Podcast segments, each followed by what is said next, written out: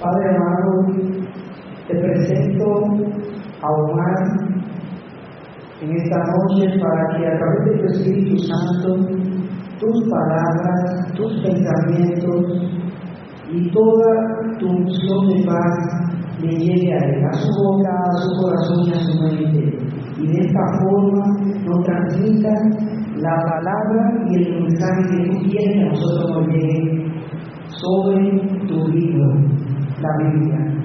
Te pido, Señor, que nos des a cada uno de nosotros una iluminación para que podamos alcanzar ese mensaje, lo comprendemos y nos llevemos de tu amor.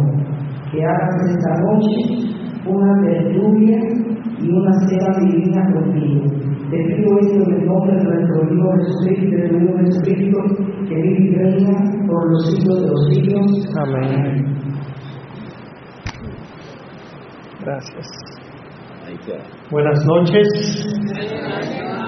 Bueno, para mí todo un placer estar aquí y sobre todo en el mes de la Biblia, hablando de la Biblia.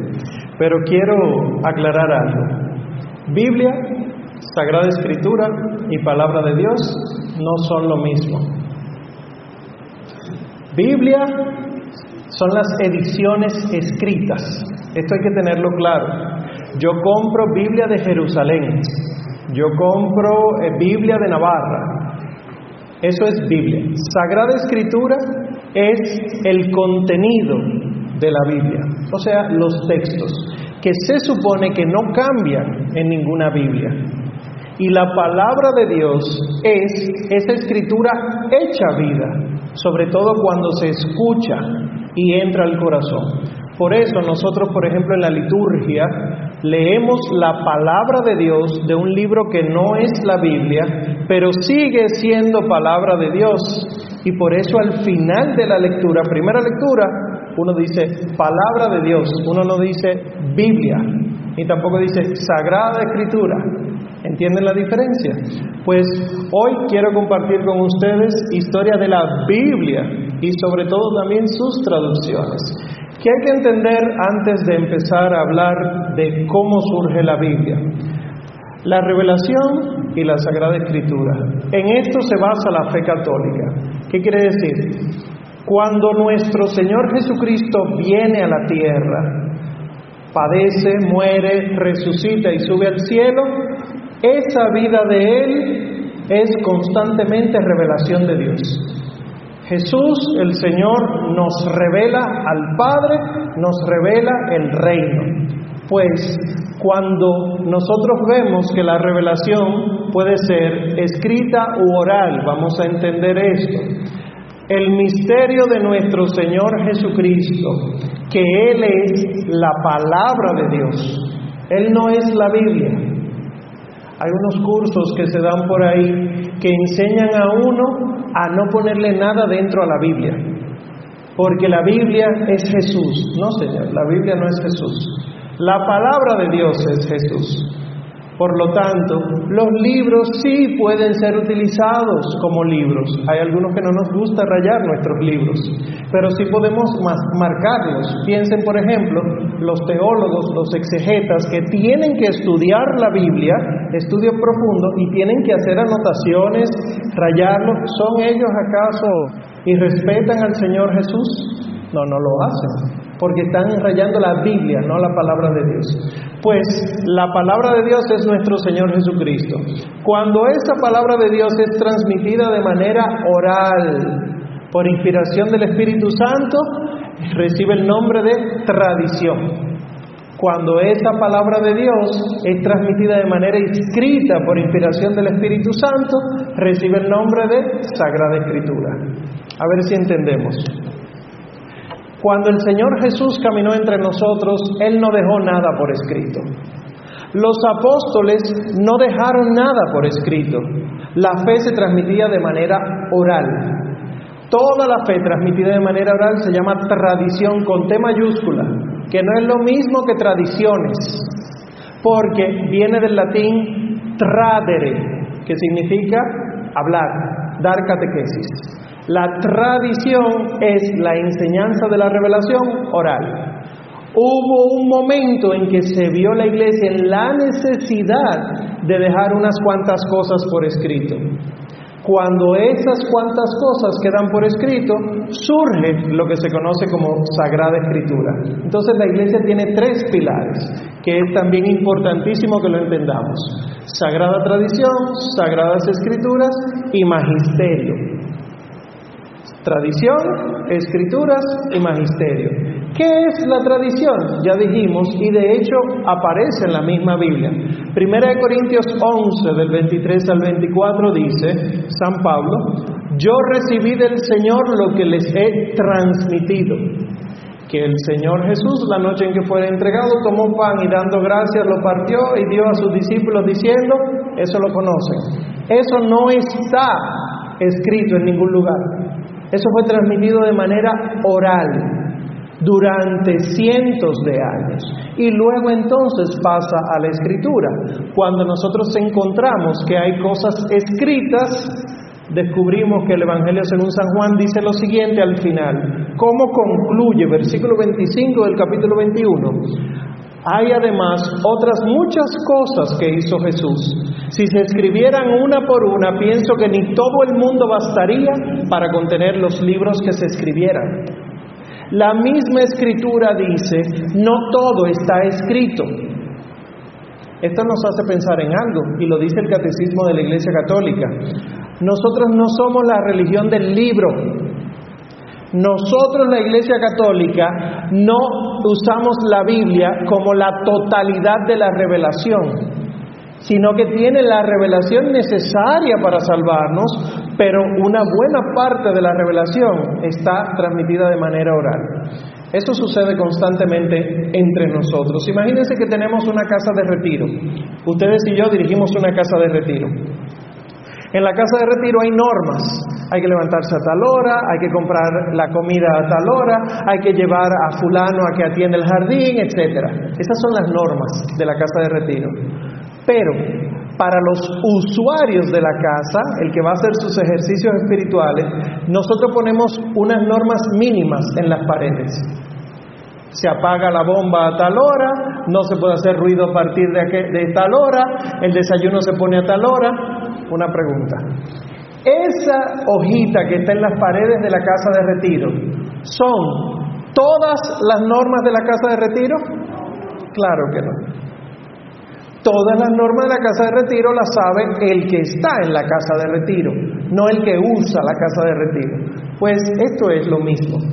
La Sagrada Escritura viene a ser esa hojita con las normas mínimas para poder salvarse.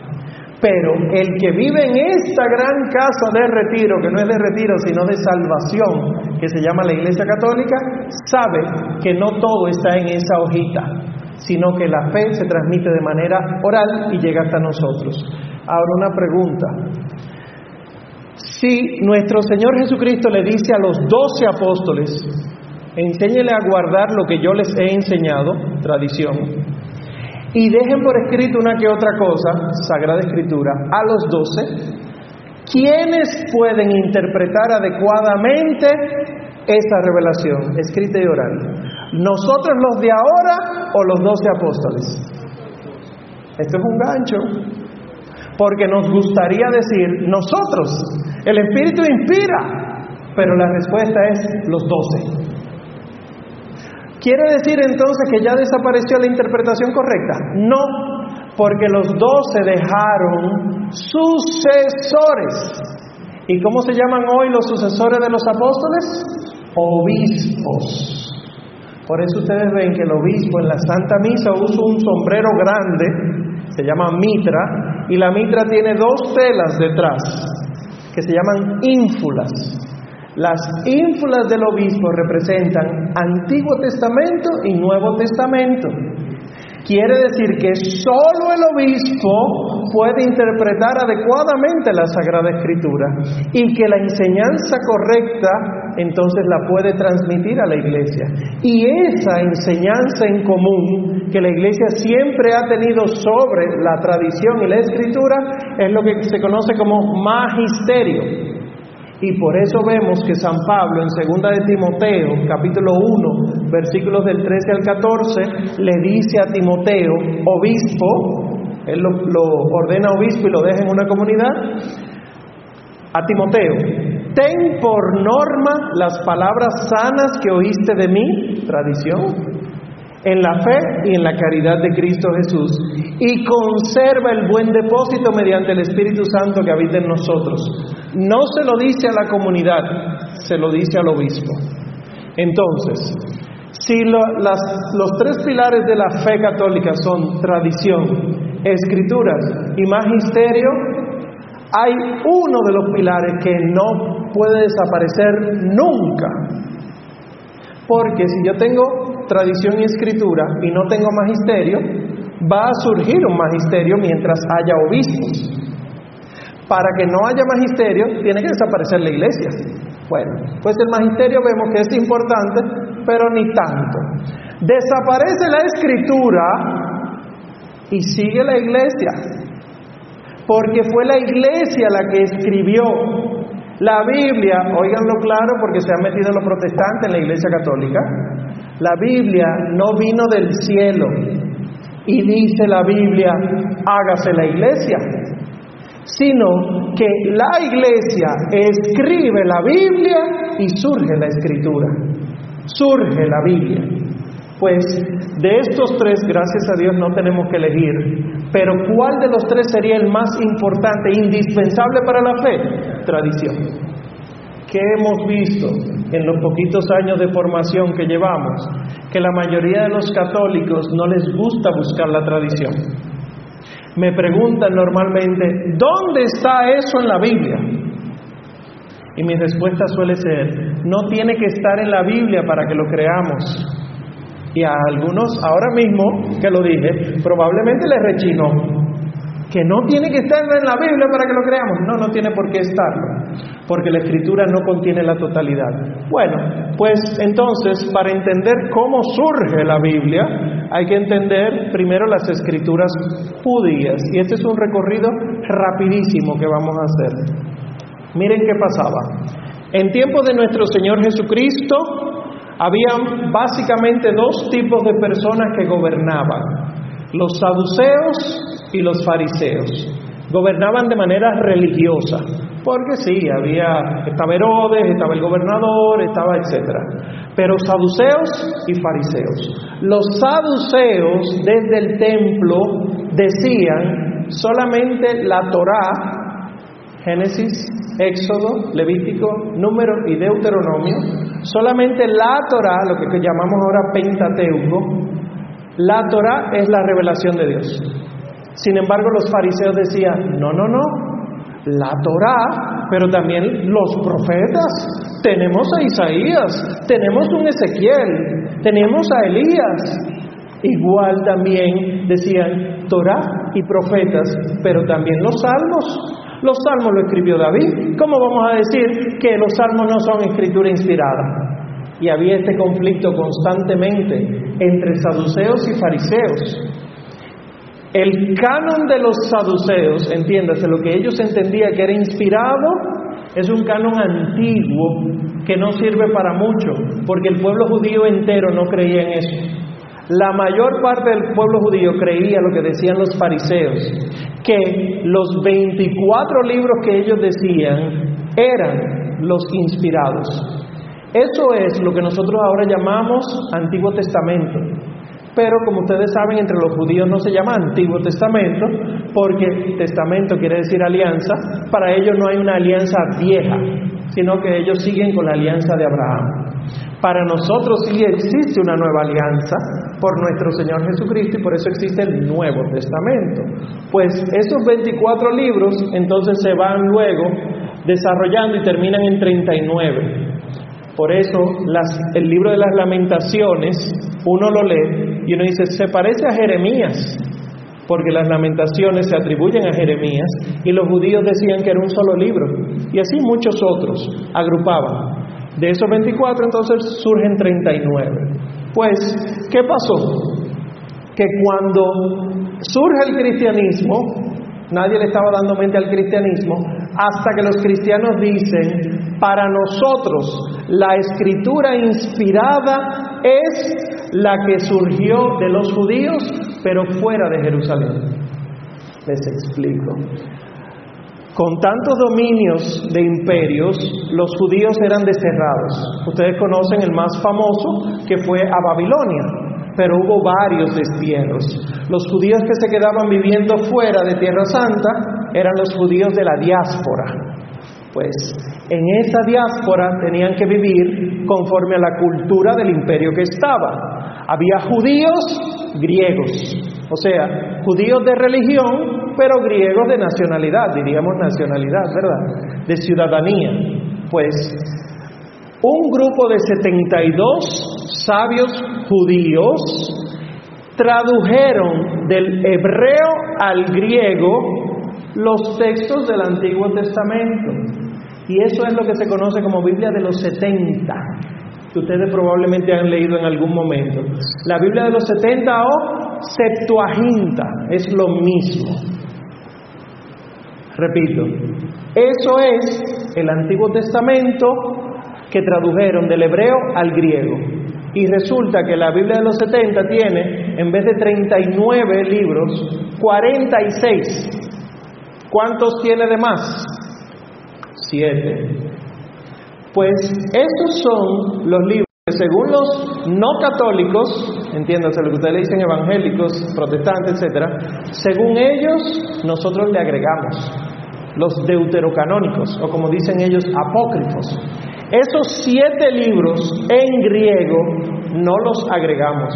De hecho, si ustedes ven todas las citas del Nuevo Testamento sobre el Antiguo, o sea, cuántas veces aparece el Antiguo Testamento citado en el Nuevo, son cerca de 350 veces. ¿Cuántas de esas 350 veces corresponden a la Biblia de los 70? 300. Nuestro Señor Jesucristo citaba la Biblia de los 70. Y Él es Dios y por lo tanto Él no se equivoca ¿Qué quiere decir? Que los 46 libros del Antiguo Testamento son los que son. No son 39, porque el Señor pudo haber dicho, no, ustedes están citando mal, vamos a utilizar otro.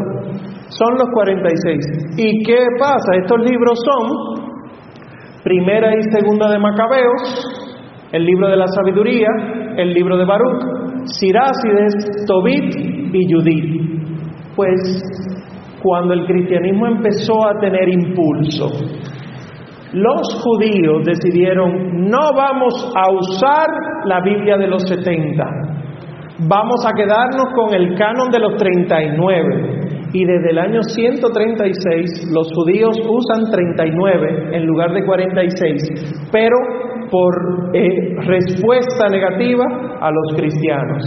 Teniendo eso en mente, ¿cómo surge la Biblia? El surgimiento de la Biblia es muy interesante porque fue este señor, el Papa Damaso I, quien solicitó que se hiciera la Biblia. Si se fijan en la fecha, el 382 fue el año en el que en el concilio de Roma el Papa dijo, vamos a definir la Biblia. Y él dijo, 46 son los libros del Antiguo Testamento y 27 los del Nuevo. ¿Cuáles son esos? Y empezó a mencionarlo. Ese es el texto real de ese concilio de Roma. Están todos, uno por uno. Hay cuatro evangelios, hay un hecho de los apóstoles, hay tantas cartas de Pablo. Desde el año 382. Una pregunta para ustedes.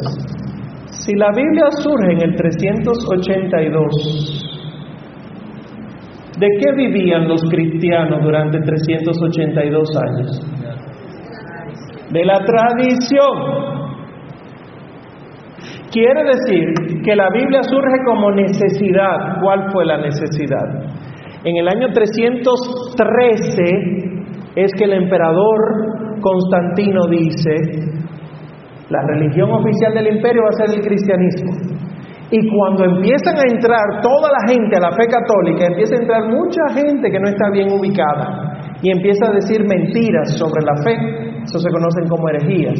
Pues los santos tuvieron que empezar a enfrentar esto. Y por eso surgen santos como San Justino, por eso surgen santos como San Ireneo de León, San Agustín, San Basilio Magno, San Juan Crisóstomo, que tienen en común que todos defendían la fe. Antes de eso no había necesidad de defender la fe, porque a la fe no llegaba cualquiera. Ahora que llega cualquiera, hasta yo llegué a la fe, entonces hay que defenderla.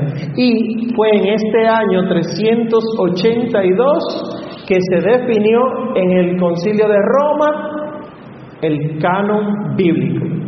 ¿Qué quiere decir eso? Un papa católico en un concilio católico definió la Biblia católica. La Biblia contiene todos los libros que tenemos nosotros. Cualquier cristiano que use la Biblia y le saque libros, está irrespetando la Biblia. Más adelante hablamos de eso. ¿Qué pasa? Que como la Biblia resultó ser tan importante para la iglesia, el mismo Papa San Damaso I le pidió a San Jerónimo que la tradujera al latín. Porque el latín era el idioma oficial de la iglesia en ese momento, era el idioma de los estudiosos, pero también era el idioma del pueblo, del pueblo, del vulgo, y por lo tanto la primera Biblia en el mundo entero fue en latín y como era del vulgo se llama vulgata. Me imagino que se lo saben eso. La Biblia vulgata entonces es de donde deben tomar todas las Biblias de ahora, porque es la primera Biblia. Y entonces le agregamos a la lista un papa católico en un concilio católico le pidió a un santo católico que tradujera al latín la Biblia católica. Y entonces tenemos la Biblia que hizo San Jerónimo para poder traducirla adecuadamente al latín, aunque él sabía griego y un poquito de hebreo, él se mudó para Jerusalén. Y viviendo en Jerusalén, en un monasterio y a veces en cuevas, conociendo el hebreo, empezó a traducir todos los textos hebreos con comentarios. Esa Biblia existe todavía, la Biblia de San Jerónimo, y hay ediciones actuales que se pueden comprar, que es la Biblia según la traducción de San Jerónimo con los comentarios de San Jerónimo, porque hay cosas que son, diríamos, intraducibles al latín y por lo tanto al español. Por ejemplo, en la misa en latín, el Señor ten piedad, o en la misa en español, la iglesia contempla que se siga diciendo Kyrie eleison eso es griego.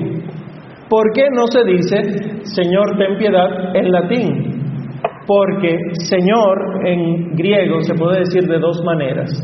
Kyrie, que es un Señor bueno, un rey bueno, y también un rey malo se puede decir también de otra manera. Déspota. La palabra déspota llega al español y sabemos lo que es un déspota. Pero en la antigua liturgia cuando el diácono iba a leer el Evangelio, se volteaba donde el obispo y le pedía permiso al obispo y en vez de decirle Señor, Kyrie, eso nada más le corresponde a Cristo, le decía déspota, porque el obispo es Señor, pero no tan bueno como Cristo. Representa a Cristo, pero no es Cristo. Pues la iglesia deja eso. Igual en el santo. Santo, santo, santo es el Señor Dios del universo. En latín dice, Sanctus, Sanctus, Sanctus, Dominus Deus, Sabaoth. Eso es hebreo. No se tradujo, porque Deus Sabaoth se traduce como Señor, no del universo, Señor de los ejércitos que nosotros tenemos esa traducción también, porque el Señor de los ejércitos es el que viene con toda la creación a defender a sus hijos. La creación entera es el ejército. Pues eso tuvo que hacer San Jerónimo, mudarse para allá para ver qué quiere decir cada palabra, traducirla lo más cercana posible al latín y lo que no era traducible, explicar al lado. Esto quiere decir como si fuera esto, aquello y lo otro. Y de San Jerónimo tenemos las primeras explicaciones de lo que quiere decir la, la escritura. Así que si alguno tiene duda de qué quiere decir algún pasaje del Evangelio, solamente tiene que ir a preguntarle a San Jerónimo. ¿Puedo yo encontrar los comentarios de San Jerónimo? Claro que sí. Están todos en internet, están en libros, usted lo puede comprar y tenerlo ahí. Ahora, ¿qué es interesante? Jerónimo duró desde el 382, desde que concluyó el concilio, hasta el 405 traduciendo. Jerónimo duró más de 20 años para traducir la Biblia. Y ahora hay quienes cogemos la Biblia y cerramos los ojos, Señor, háblame, la abrimos al azar y le ponemos un dedo a ver qué el Señor quiere decir. La misma iglesia desaconseja eso, porque puede caer en error, porque yo no puedo interpretar la Biblia como yo quiera. Omar, pero el Espíritu Santo inspira, el Espíritu Santo te puede enseñar a, interpretarla. Sí, es cierto, pero ¿quién te dijo que en ese momento tú te dejas guiar por el Espíritu Santo? Puede ser no santo, o pueden ser cosas tuyas también. Yo conozco mucha gente que ha utilizado la palabra de Dios para conveniencia propia y terminan acumulando bienes, haciendo daño al otro, etcétera, lo opuesto del Evangelio. Para muestra, el famoso Evangelio de la Prosperidad. Reza esta oración constantemente en tu casa y te irá bien. Ven a misa no sé cuánto tiempo en misa de prosperidad y llegará el bienestar económico a tu casa. Sin embargo, tú lees el Evangelio y el Señor dice, renuncia a todo lo que tienes, carga con tu cruz, dale todo a los pobres. Una contradicción que hemos introducido en ella. Pues ya tenemos la Biblia por fin, pero no era una definición dogmática. O sea, la iglesia entera no utilizaba ese texto. ¿Y qué pasó? En el 386, en Hipona, de donde era San Agustín, se aprueba una lista al mismo tiempo de 46 del Antiguo Testamento y 27 del Nuevo Testamento. Luego, en el 397, en Cartago, por San Agustín se elaboró una misma lista y se mandó a Roma para que Roma lo aprobara. Luego en el 405 el Papa Inocente I dijo, son 46 libros del Antiguo y 27 del Nuevo Testamento cuando le escribió al obispo de Lyon en Francia. ¿Y qué estamos viendo? Que lo que define la iglesia empieza a propagarse en la iglesia entera y empieza a usarse la Biblia porque Pablo no escribió ninguna carta para que luego la compendiaran.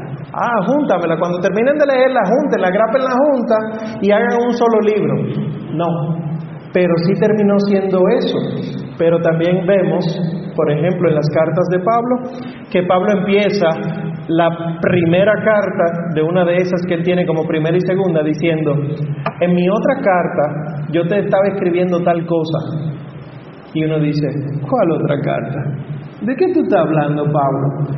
Porque no nos llegó esa primera carta. Y así, si se ponen a estudiar la Sagrada Escritura, se dan cuenta que llegan hasta nosotros solo los libros que Dios quiso que llegaran y que por lo tanto la Iglesia dijo que fueran de la Biblia. Y así en el 787, el segundo concilio de Nicea, se aceptan los decretos anteriores y se dice, sí, estos son los libros. En el 1141 en Florencia, Roma, Hipona y Cartago tienen la razón, 46 y 27. Y por último, en el 1550, en Trento fue que se declaró oficialmente estos son los libros de la Biblia. Miren todo lo que duramos para decir, esta sí es la Biblia. Esto debe ponernos a pensar, no en que la fe tiembla, ¿cómo es posible que la Biblia haya durado tan... No, en que no basamos nuestra fe en la Biblia. Pero ¿por qué es en Trento que se define de manera dogmática estos libros, 46 y 27? Pues les recuerdo lo que pasó en 1517. Apareció uno llamado Martín, de apellido Lutero, que decidió modificar la doctrina. Y él dijo, eso del purgatorio es un invento. Eso de que el Papa tiene que ser la cabeza también es un invento. ¿Por qué? Porque él era desobediente. Y entonces, ¿qué no le convenía tener si él quería eliminar la doctrina del purgatorio? elimina primera y segunda de Macabeos, porque en primera y segunda de Macabeos vemos la doctrina del purgatorio.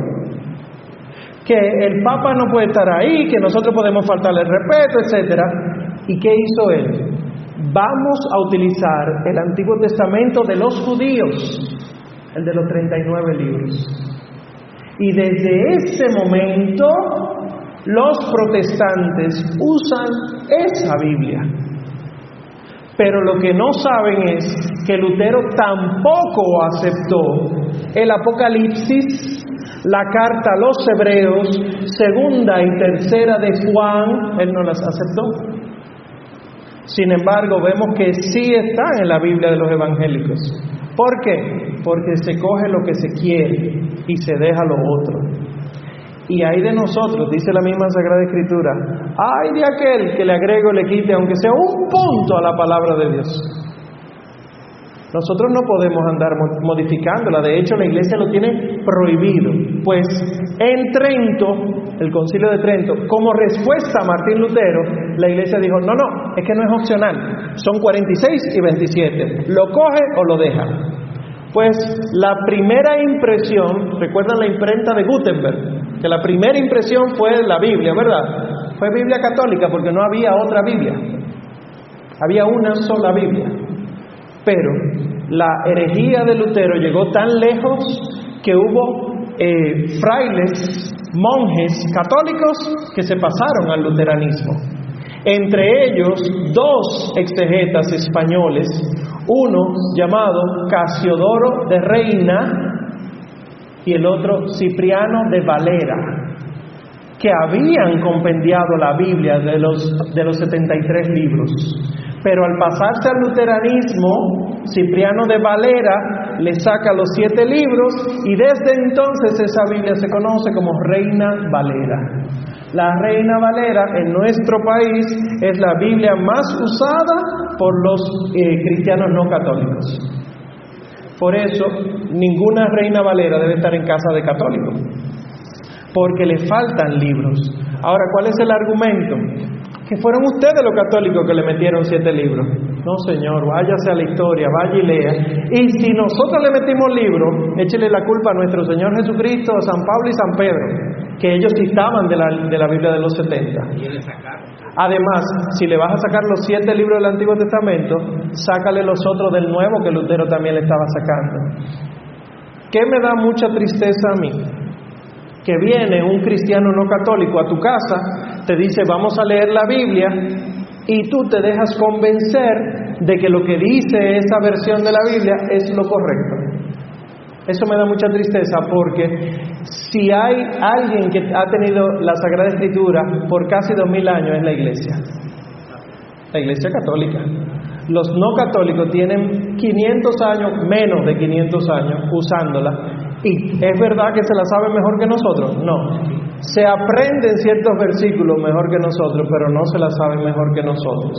Entonces, cuidado con las versiones de la Biblia que tenemos, ¿Cómo yo sé si una Biblia es católica? ¿Cómo yo sé si mi Biblia es católica? O ahora que voy a descubrir que mi Biblia probablemente no es católica, voy a comprar una Biblia, ¿cómo yo sé cuál debo comprar? Pues lo primero que hay que saber es que este caballero, Martín Lutero, modificó tanto la Biblia a conveniencia que se atrevió en Romanos 3:28 a agregar una palabra. Romanos 3:28 dice, porque pensamos que el hombre es justificado por la fe sin las obras de la ley. Pero Lutero puso que el hombre es justificado solamente por la fe. Agregó el solamente. Y de ahí ustedes escuchan a los hermanitos no católicos decir, solo la fe salva. Búscamelo. Y te lo buscan. Y tú dices, ah, pero está en la Biblia. Y yo te digo, cuidado.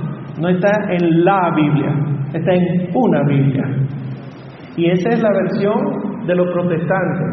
Hay otros que son peores con la manipulación de la Biblia, que son los mormones y los testigos de Jehová.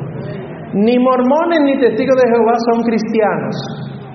No creen que nuestro Señor Jesucristo es Dios, Hijo de Dios y Salvador. No lo creen. Por lo tanto, no son cristianos aunque te vengan con la Biblia.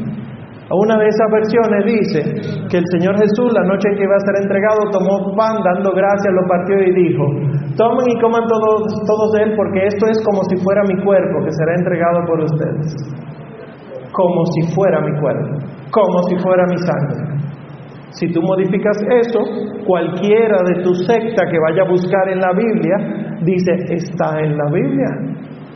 Igual hay otra versión que dice que cuando el arcángel Gabriel fue a visitar a la Santísima Virgen María, el ángel le dijo, alégrate mujer muy favorecida, no llena de gracia.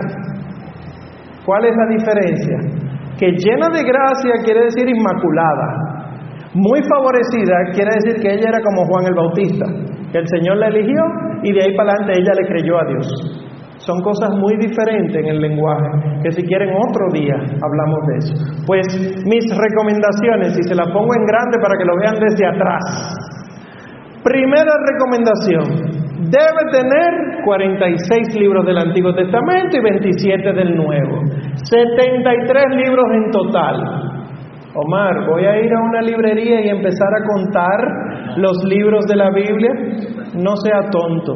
Busca solamente los siete que yo te dije y ahí te darás cuenta si es o no es. Pero si yo voy a una librería católica, seguro que venden Biblia católica y seguro que venden protestante, porque hemos visto de todo en la viña del Señor.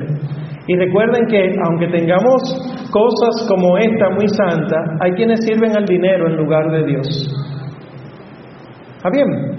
Y el demonio es muy astuto. Entonces se van al índice de la Biblia y si encuentran primera y segunda de Macabeo, Judith, Siráside, sabiduría, etcétera, dicen, ah, esta tiene los 73 libros.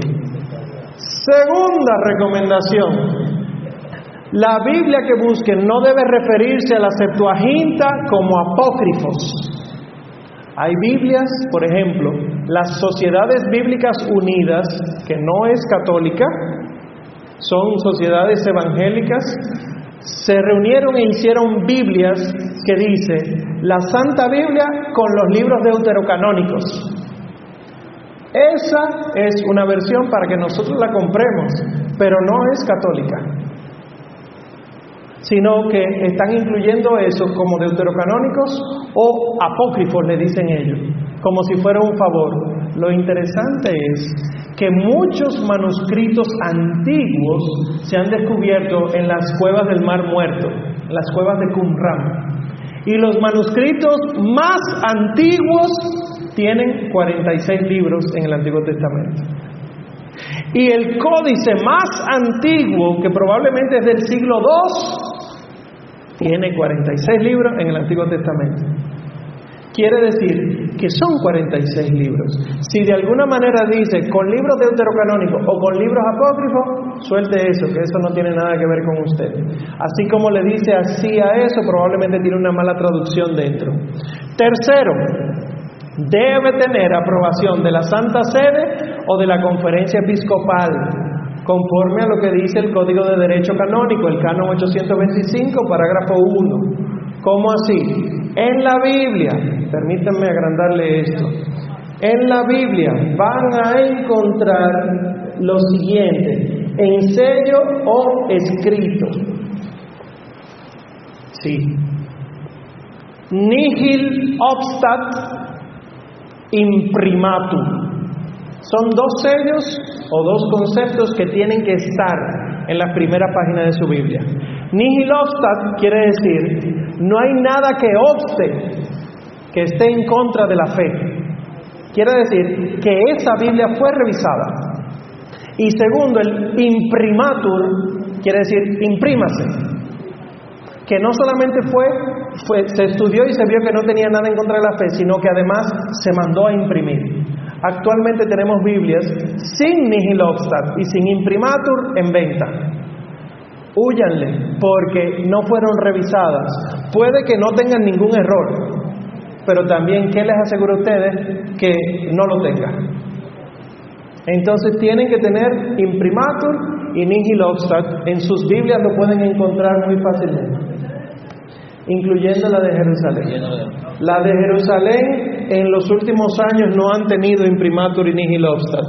sino que la última vez fue de los años 70, me parece que fue. No sé por qué ha pasado eso, habrá que hablar a la casa, etc. Eh, y cuarto, recomendación.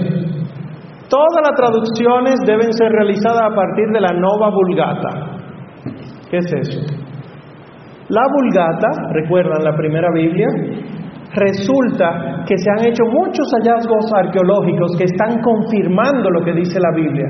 ¿Y qué hizo San Juan Pablo II? Aprobó una versión de la Vulgata, pero con todos los añadidos arqueológicos que la nota dice, en tal cueva se descubrió esto, probablemente decía esto. Eso es lo que se conoce como Nova Vulgata o Nueva Vulgata. Es del 85. Pues la misma iglesia dice, las Biblias tienen que ser traducidas de ahí. Normalmente cuando ustedes leen, si leen, la presentación de su Biblia, la Biblia es para leerla entera, no nada más el pedacito que quieran. Al principio tiene una presentación un obispo, normalmente la presenta, pues en la presentación normalmente dice de dónde fue traducida y es vulgata o nova vulgata. Si dice esta Biblia fue traducida de, experiencias pastorales personales, suelten eso, suelten eso, que muy astuto el demonio. Bien, y por último, y con esto me van a tirar mucha piedra, qué bueno, por favor, tengan mucho cuidado con los comentarios teológicos y pastorales de los editores. Omar, ¿y por qué pones la Biblia latinoamericana ahí arriba? Pues la Biblia latinoamericana ha tenido conflictos. Yo sé que es la más común y yo sé que suelen ser la que más regalan entre ustedes porque la suele ser la más barata. Yo lo sé. Yo he tenido Biblia latinoamericana pero ha tenido muchos conflictos de índole teológico. ¿En qué sentido? Cuando salió la Biblia latinoamericana o la Biblia versión latinoamericana y la gente le dice Biblia latinoamericana, muchos obispos se quejaron y la Conferencia Episcopal Argentina hizo un estudio y, remitió todo eso a la Santa Sede y la Santa Sede lo aprobó. Entre otras cosas, ¿qué decía este estudio? Una declaración sobre la Biblia latinoamericana, pueden encontrarlo en Internet. Solamente puse tres. En lo que se refiere al texto y traducción, consideramos, conforme al dictamen de los numerosos expertos consultados, que es sustancialmente fiel. O sea, es sustancialmente fiel a la traducción, la Biblia latinoamericana, a pesar de algunas objeciones que podría hacérsele. Hay algunas objeciones. Segundo, las introducciones y notas que acompañan al texto son de diverso valor y si bien encontramos notas explicativas que con fidelidad y respeto adaptan al menos al lector, al lector menos culto verdades de la fe, otras en cambio son ambiguas, no están exentas de peligro y algunas referidas especialmente a la iglesia por su carácter desorientador son ciertamente inaceptables.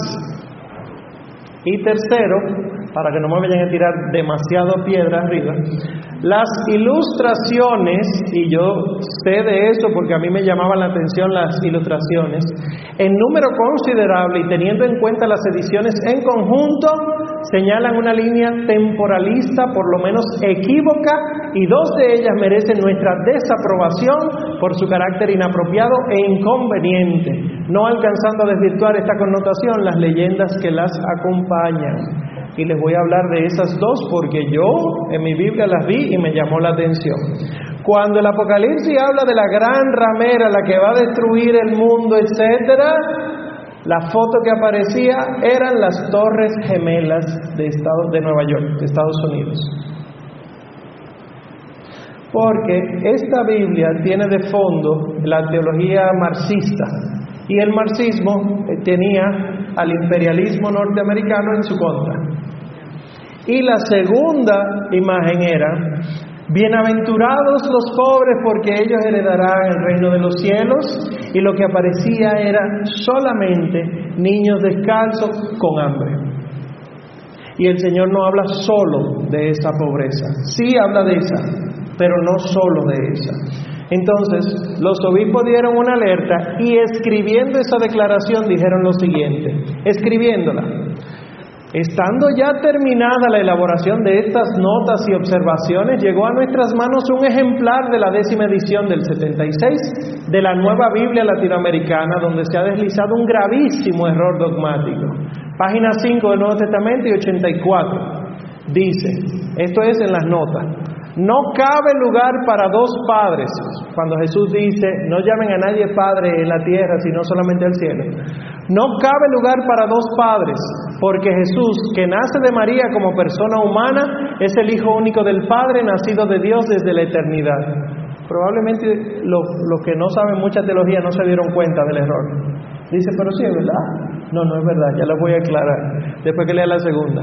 El día en que Jesús resucite de entre los muertos, su persona humana será renovada, ampliada, llena de energías diversas. Son notas.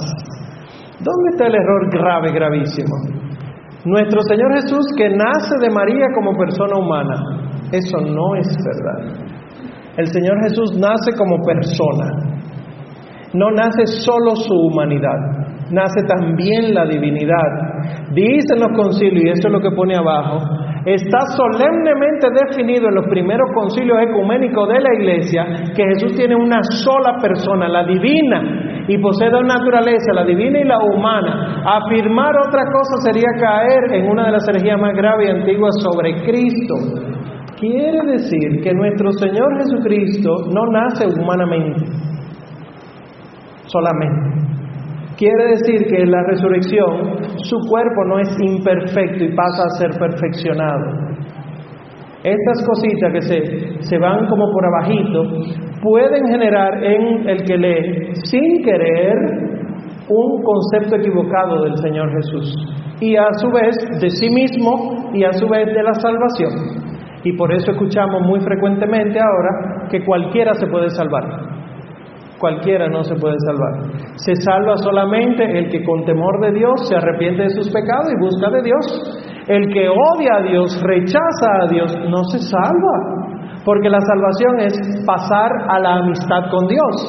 Si mi vida entera, incluyendo el momento de mi muerte, me la pasé en enemistad y no me arrepentí, no puedo pasar a la amistad porque he rechazado con enemistad a Dios. Ahora, ¿me paso la vida entera en enemistad y me arrepiento? Sí, claro que sí, por pura misericordia. Pero eso no quiere decir que sea directamente para el cielo. Hay que purgar culpas. El que hace un examen de conciencia, ve en profundo, que le duele el alma, el corazón, todo, pudiera pasar a la gloria celestial. Pero la iglesia dice, los medios habituales que dejó el Señor no son eso. Y ya para concluir entonces y dar paso a sus preguntas, entonces quiero acabar con esta frase de San Agustín. Yo en verdad no creería en el Evangelio si a ello no me moviera la autoridad de la Iglesia Católica. Nosotros creemos en la Biblia porque la Iglesia ha dicho que la Biblia es inspirada. Si la iglesia dice que no, pues no creo en la Biblia. Pero como ya lo ha dicho, no hay necesidad de volver atrás. Por lo tanto, los evangelios, la verdad del evangelio está más en la palabra viva que en los escritos de un libro. Así que cualquier duda que tengan, pasemos ahora a responderla. A ver, levanten sus manos. Ah, sí, bien. Levanten sus manos, cualquier duda, aclaración, comentario que tengan. Si les hice dudar de la Biblia que tienen. Sí, yo sé que sí. Sí, con el micrófono, por favor, para que todos escuchemos.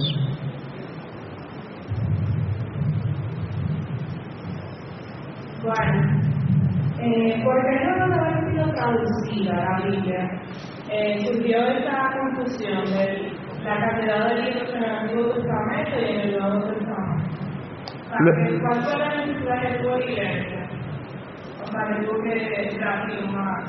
Porque la definición que hizo eh, San Jerónimo fue a petición del concilio de Roma. El concilio de Roma no fue universal, hay 21 concilios ecuménicos, diríamos universales, pero lo que en la historia se llamaba concilio regional, ahora mismo se llaman sínodos, pero era lo mismo. Entonces, en Roma el Papa pidió eso y en Roma se estableció y luego se propagó por toda la iglesia. Pues la traducción oficial y primera de la Biblia es romana y luego entonces se va aclarando en el resto de la iglesia hasta que por fin en Trento se define universalmente el, el canon bíblico.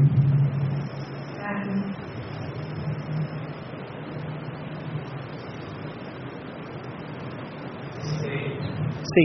Quisiera eh, aclarar el término católico. ¿Nace con la conversión de Constantino o con la intervención del padre del Papa Carlos? Ninguno de los dos. La palabra católico, la, el registro más antiguo que hay, corresponde a San Ignacio de Antioquía. San Ignacio de Antioquía recibió catequesis de San Pedro y fue ordenado obispo por San Juan. San Ignacio de Antioquía, que muere en el siglo II, dijo, y es el registro más antiguo, allí donde está el obispo está la Iglesia Católica. Quiere decir que el concepto de católico tiene cerca de dos mil años en la iglesia.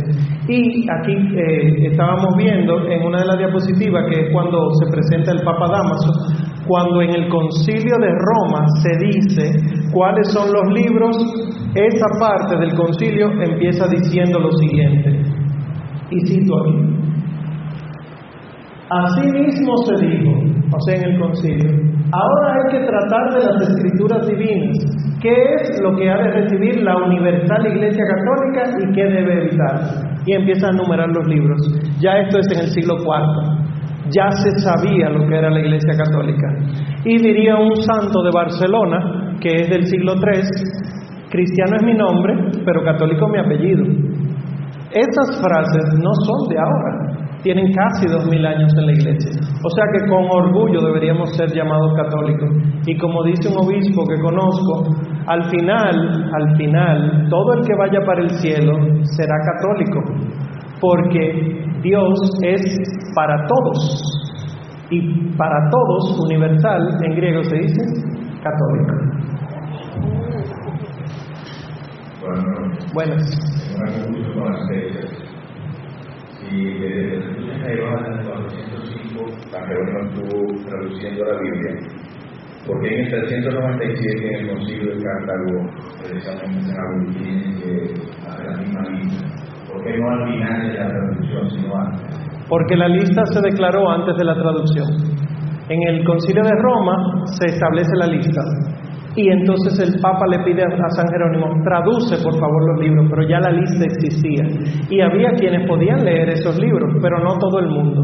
Y entonces en Hipona y en Cartago se hace la misma lista.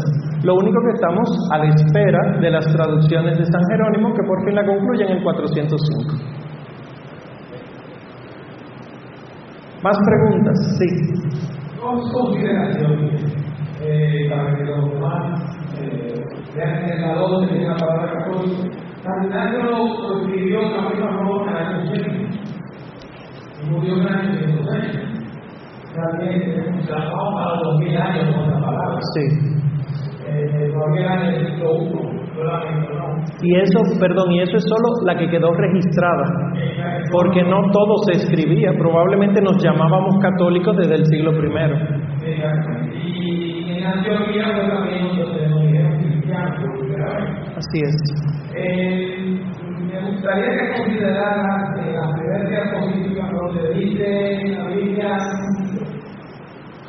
Sí, eh, para que se pueda pusiera también la palabra hebrea, porque los que estaban en la diáspora eran más bien los hebreos, los judíos se quedaron, salieron a la diáspora de y son los que quieren revivir la vieja escuela de que ya visto dos millones de veces, en contra de la sexualidad, queriendo volver a tener el sitio que la diáspora sí tenía, en, sobre todo en Alejandría, donde se escribió la sexualidad, que sí tenía el guion también y ese tipo de cosas, y era escrita en hebreo, en griego para hebreos. exactamente.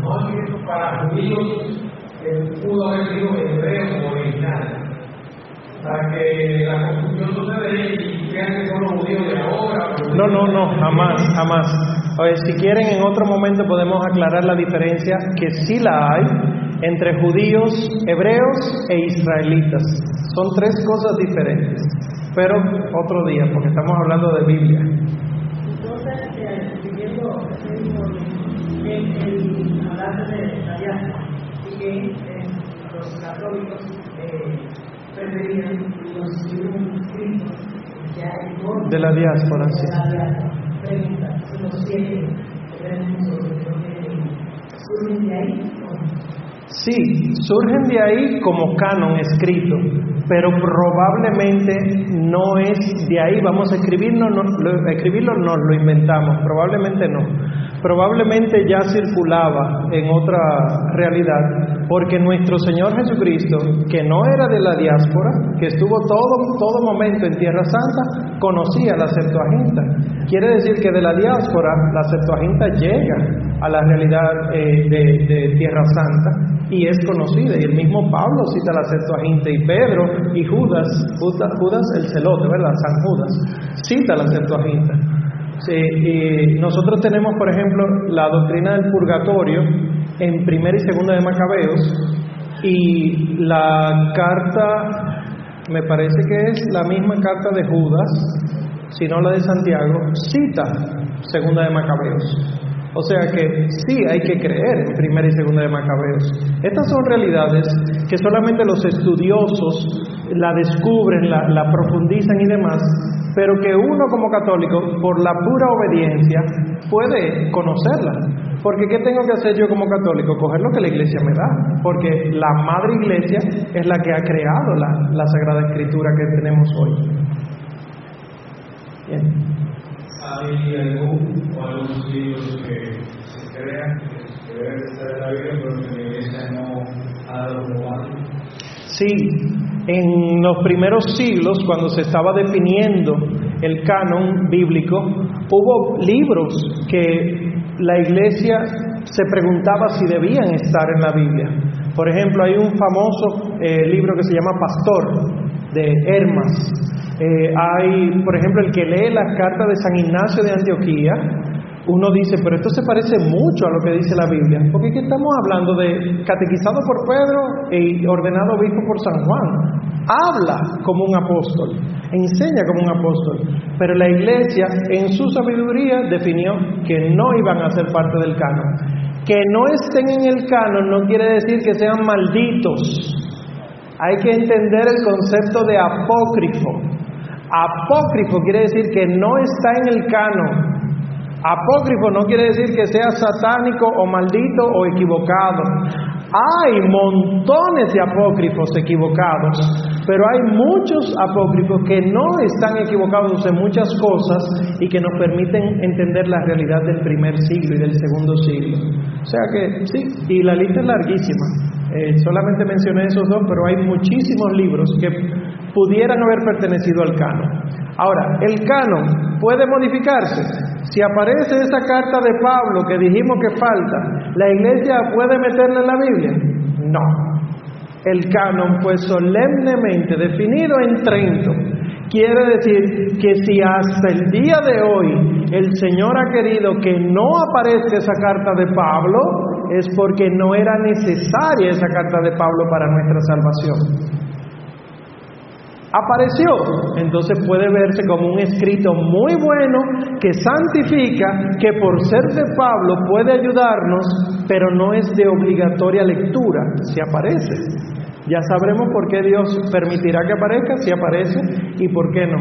Por eso les advierto contra todos estos documentales que suelen aparecer para diciembre y para Semana Santa y, Cuaresma, documentales en la televisión que hablan del Evangelio oculto de María Magdalena, el Evangelio de Judas, lo que los apóstoles nunca permitió la iglesia que dijeran, nada de eso es verdad. O sea, la manera en que lo transmiten, fantástico, wow, para Hollywood, pero la verdad no es esa. La verdad es que son 73 libros y ya está definido el canon. ¿Alguien más o terminamos ahí? Allá atrás. Ah, Allá atrás.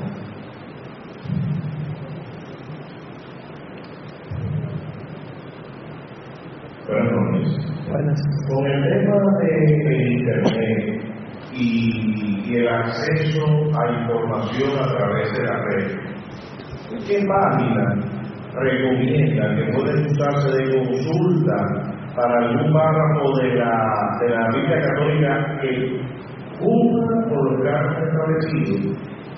Y también, muchos de nosotros quizás usamos de consulta una Biblia que bajamos de internet, ¿qué versión sería la más recomendable o la que más se acerca? Porque realmente que este medio nos está arropando todo. Claro. Interesante la pregunta. Digital aparece la Biblia de Jerusalén. Digital gratis.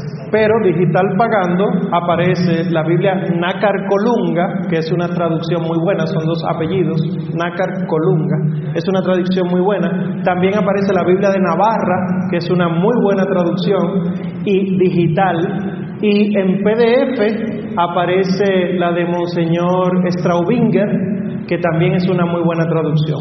Yo personalmente la que uso en físico es la Biblia de Jerusalén. Tengo una versión del 72, me parece que es, que es eh, bien rayada y gastada que conseguí en una biblioteca antigua. Antigua es la Biblia, no, no la biblioteca. Y, y puede ser muy buena. Ahora, hay aplicaciones de celulares que pueden utilizar también para eso.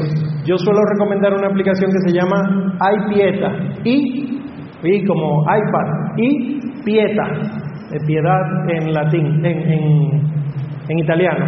Y Pieta tiene varias versiones en varios idiomas de Biblias aprobadas por la Iglesia, que hay muchas versiones que están aprobadas solo por conferencias episcopales. Y para comentarios bíblicos, siempre, siempre, siempre recomiendo los comentarios de los padres de la Iglesia. ¿Y dónde uno va a conseguir eso?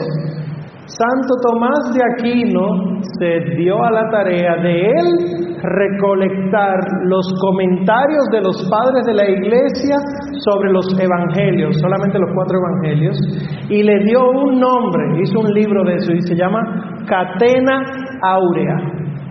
Catena, como cadena con T, áurea, dorada, cadena de oro. La catena áurea es ese libro de Santo Tomás que tiene todos los comentarios. Ahora, son comentarios teológicos que permiten que uno pueda entender teológicamente un texto que pudiera ser de difícil comprensión o aumentar la comprensión que nosotros tenemos. Por ejemplo, en Lección Divina, la lectura orante de la palabra de Dios, la catena áurea es muy buena. Pero no es lo único que hay. Hay comentarios de sacerdotes que son muy buenos. Por ejemplo, el sitio que se llama en internet Merkabah, es muy bueno, con muchos comentarios y explicaciones teológicas, eh, aunque no es muy bonita visiblemente, pero sí es muy buena. Y otro que tiene comentarios muy interesantes y explicaciones de los santos, ese es el que yo uso personalmente, es el testigo fiel. El testigofiel.org, ahí aparece de todo, hasta lo que usted menos imagina. Estos son recursos que pueden aumentar muchísimo eh, la comprensión sobre la Sagrada Escritura.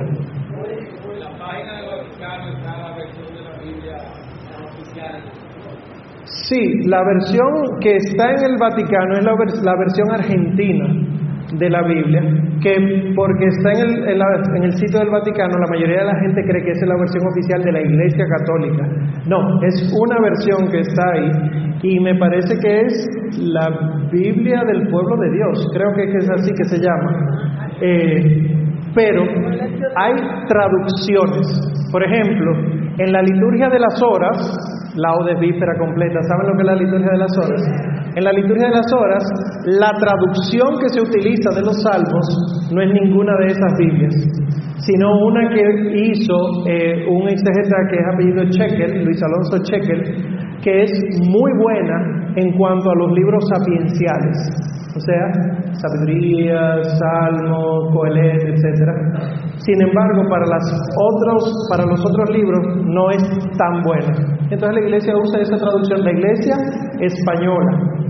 La iglesia mexicana, que también tenemos libros de texto mexicano en la liturgia de las horas y colombiano, tiene modificada esa versión de Luis Alonso Cheque.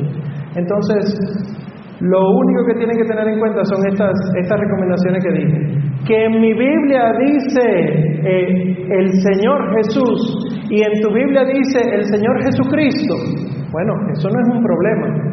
El problema serio, ustedes pueden ver que entre los católicos se dice Yahvé, a Dios en el Antiguo Testamento, y en los protestantes Jehová, el Dios del Antiguo Testamento.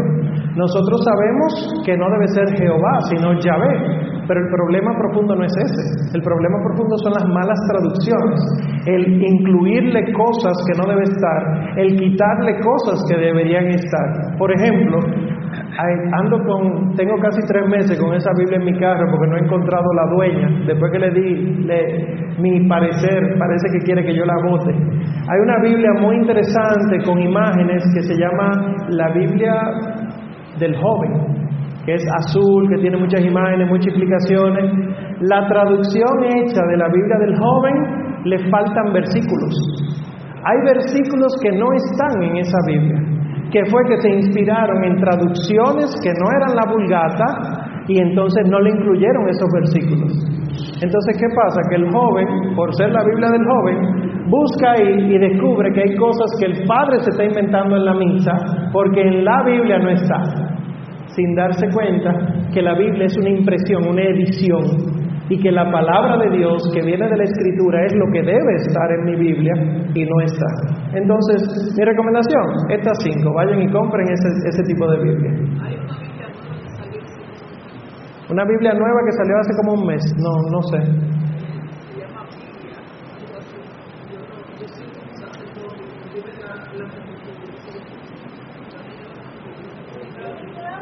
No, no conozco. La hermana dice que hay una Biblia nueva que salió hace cerca de un mes. Realmente no sé. Eh, pero con esa y con todas las Biblias, asegurarse que tengan 73 libros, que sea una traducción lo más cercana posible a la Vulgata, que no vaya a ser sin nihil y sin imprimatur, sino que sea lo más católico posible. Ahora mismo probablemente ustedes tengan Biblia que no cumple con estos requisitos, que no le tiemble el pulso salir de ella, porque que la Biblia no es Cristo, la Biblia es una impresión. Cristo es la palabra viva que se nos da. Si vienen a misa diariamente, escuchan a Cristo desde el ambón, pero más importante, lo comen desde el altar. Entonces, Biblia, compren algo que les asegure la salvación, no cualquier cosita que sea barata, porque al final damos poco dinero por una Biblia, pero nos atrevemos a gastar mucho más dinero en una salida un fin de semana o en un iPhone que está ahora en una fila larguísima. Bien, pues muchísimas gracias por su atención y que el Señor les bendiga mucho. Agradecemos a Dios. Y en nombre de todos te, te saludo en nombre de todos. Gracias. Padre de aquí, eh, una pregunta. Ah, ¿Qué pasa si la Biblia tiene uno solo de los sellos? ¿qué pasa si la Biblia tiene un solo de los sellos? Por ejemplo, la Biblia que Sí. Hay que ver, hay que ver, porque yo estoy hablando en, en términos generales, no quiere decir que yo conozco todas y cada una de las Biblias. Hay montones de ediciones de Biblia. Hay que ver si esa Biblia tiene buena traducción y si los comentarios no alejan de la fe católica. No estoy diciendo con eso, vaya y quémela, pero sí estoy diciendo, leanla con criterio. Bueno, gracias de nuevo y que el Señor les bendiga. Que el Señor esté con ustedes. Y con tu espíritu. La bendición de Dios Todopoderoso, Padre, y Espíritu Santo, descienda sobre ustedes de manera siempre. Amén. Bueno, se va a hacer que había decir que las tres de actividades que tenemos en cuenta en la Biblia, faltan dos, el 28 de la mañana, y, el 30, también es un tema muy importante, interesante, y es un mensaje, así que debemos esperar. Lo esperamos.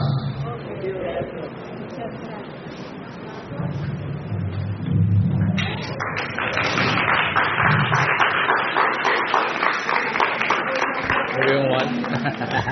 A ustedes, gracias por la Gracias, invitación. No, no, gracias, gracias. Vamos a, a pagar, ¿verdad? Sí. Gracias, Padre. Entonces la, la